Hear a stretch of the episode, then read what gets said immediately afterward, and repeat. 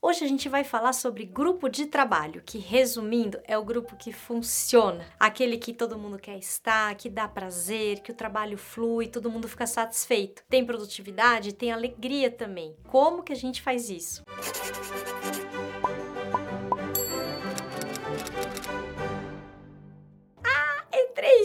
Nem era pra entrar aqui, mas eu entrei, entendeu? Porque eu não tô me cabendo de felicidade. Agora, além da gente estar tá no YouTube, no Facebook, agora a gente tá no IGTV. Agora a gente também tá no podcast. Dá pra você ouvir fazendo esteira, gente, indo pro trabalho, entendeu? Tá mais fácil, mais fácil, mais gostoso. A gente pode se encontrar mais. E fui, gente. Fui que não era pra eu entrar aqui, não. No último episódio, a gente falou do bio, que ele descobriu que o nosso inconsciente faz a gente se agrupar de quatro formas diferentes. Três são formas automáticas, aquelas que a gente faz sem esforço, que a gente tá lá quase por estar. A gente já falou dessas três no episódio 1. Vai lá conferir os grupos de dependência, grupos de luta e fuga e os grupos de acasalamento. Hoje nós vamos falar sobre o quarto grupo, que é o grupo de trabalho. O grupo de trabalho é marcado pela produtividade, pela criatividade, pela colaboração e pela clareza da comunicação entre os seus integrantes. É tudo de bom para tua empresa, para teu time, para tua equipe. Ele tem alguns pré-requisitos para ser formado e também tem algumas limitações. A maior dessas limitações é que um grupo de trabalho ele é temporário. Então, se você imagina que você quer uma equipe, você está buscando uma equipe que esteja 24 horas por dia, 7 dias por semana, nesse modo ótimo, assim, de relação, de produção, pode esquecer, gente. Eu não sei vocês, mas antes de eu conhecer essa teoria do Bion, eu achava mesmo que o objetivo de uma empresa ou de um gestor é que a equipe estivesse sempre se dando muito bem, trabalhando muito bem, tudo sempre muito ótimo. E essa é uma super idealização. Como a gente sempre fala aqui no canal, idealizou, se frustrou. Esse é um ideal que gera muita cobrança, muito desgaste sobre a equipe, muito estresse. Então, como seria o grupo de trabalho se não é o tempo inteiro? Bom, ele se organiza em torno de objetivos bem claros e definidos. Uma vez que se alcança esses objetivos, o grupo se desfaz e volta para aquela formação de grupo automático que a gente viu no episódio 1. Olha que importante essa informação. A transição de um grupo para outro, de um tipo de grupo para outro, ela acontece naturalmente. Então, quando a gente vai planejando a gestão da equipe, a gente precisa planejar essa sucessão de grupos de trabalho, porque aí você vai mobilizando a sua equipe em torno de objetivos, em vez de esperar que ela funcione sempre desse modo concentrado e produtivo. É um pouco dessa intuição que está presente em algumas novas metodologias, como o ágil ou agile, por exemplo. E é importante para a gente saber que é melhor estabelecer pequenos objetivos, ao invés de ficar traçando metas longínquas de longo prazo. Tudo bem você ter um planejamento de longo prazo, ok, mas essas pequenas, é, esses pequenos sucessos,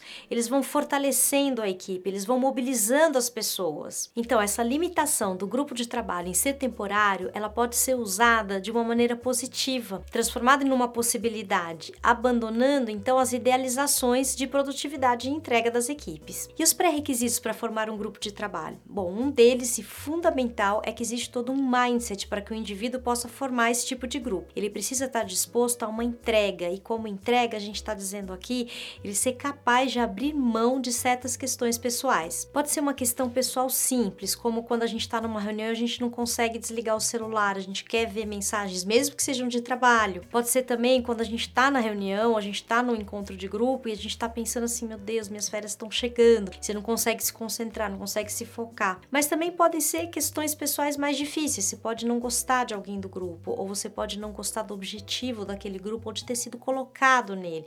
E aí você fica reativo. Quer dizer, tem esses e mais milhares de outras situações em que a gente tem dificuldade de abrir mão do nosso prazer interno, daquilo que é importante para a gente no momento, para estar tá num estado mental de trabalho junto com as outras pessoas. E essa capacidade de desapegar, esse mindset em que a gente é capaz de abrir mão do nosso próprio ego, vamos dizer assim, que é fundamental para ter um grupo de trabalho.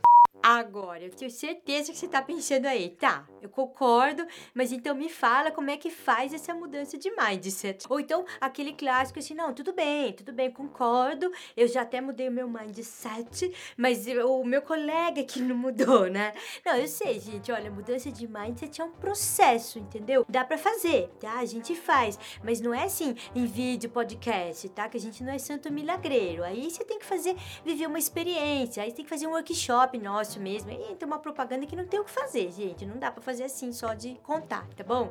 O grupo de trabalho é tão mais produtivo que os grupos automáticos porque ele tem mais contato com a realidade, com o presente. Ele também tem mais noção qual que é a consequência do que está fazendo, das atividades do grupo e também da sua função, mesmo que essa função seja temporária. Lembra que eu falei que os grupos automáticos eles não precisam ter maturidade emocional? A gente falou disso no episódio número 1. Então, o grupo de trabalho ele é muito mais maduro emocionalmente. E por causa disso, ele consegue ser mais criativo. Até porque quando ele encontra um problema, ele enxerga esse problema sob uma ótica muito próxima do pensar de uma investigação científica. Quer dizer, ele não nega, mas ele analisa o problema e busca uma solução. Diferente dos grupos automáticos. No grupo automático, os problemas são vistos, por exemplo, como uma coisa para o chefe resolver no caso do grupo de dependência, ou então como um inimigo a ser combatido e evitado, no caso do grupo de luta e fuga, ou então como uma coisa menor, sem importância, que vai afetar só os outros, o vizinho, que é o caso do grupo de acasalamento. Então, gente, antes de terminar esse episódio, a gente é, acha tão importante, tão importante formar grupos de trabalho que a gente vai fazer um resumo. Então, primeiro, o grupo de trabalho é caracterizado por ser temporário, ele tem necessidade de um objetivo, um em nome de em torno do qual se organizar, em nome de tal cliente, em nome de tal entrega, em nome de tal prazo. Segundo,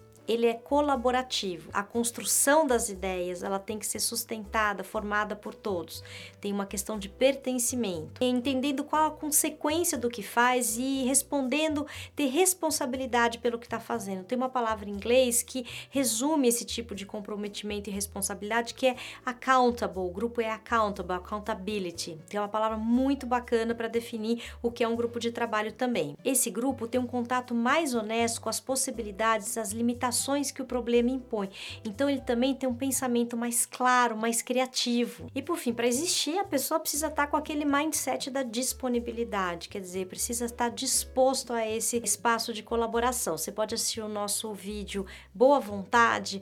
Nesse episódio a gente fala que tipo de sentimentos predispõe a gente para um trabalho dessa natureza. E também a gente escolheu três dicas para ajudar a sua equipe a formar grupos de trabalho. Dica número um é estabelecer objetivos objetivos claros, tangíveis e de preferência que possam ser alcançados no curto ou no médio prazo. A dica número 2 é não se preocupar quando o grupo de trabalho, depois que cumpre a tarefa, ele se dissolve e volta para aquele automatismo. Isso não tem problema, a gente já falou sobre isso. O importante é observar se ele não consegue, se você não consegue nunca formar um grupo de trabalho, ele fica sempre no automatismo. Aí sim, você precisa se preocupar, mas saber que ter essa alternância é fundamental para um gestor. Dica número 3: estabeleça um contrato para execução de cada tarefa. Essa palavra contrato, ela vem do latim com, que é junto, e traere, que é trazer, trazer para perto, isto é, fazer a relação, estabelecer uma relação. Então, são pequenas combinações que você pode fazer que ajudam essa disponibilidade de trabalhar em conjunto. Vou dar um exemplo bem banal, quando a gente entra no cinema, né, e tem aquelas instruções, aqueles combinados, desligue o seu celular. Então, esses são as combinações ou o contrato feito em nome de assistir o filme. Naquele momento, forma-se um grupo de trabalho. A mesma coisa na empresa, você está numa reunião, combinar quem vai escrever o relatório da reunião, quem vai cuidar do tempo, você tem que identificar quais são as interferências que podem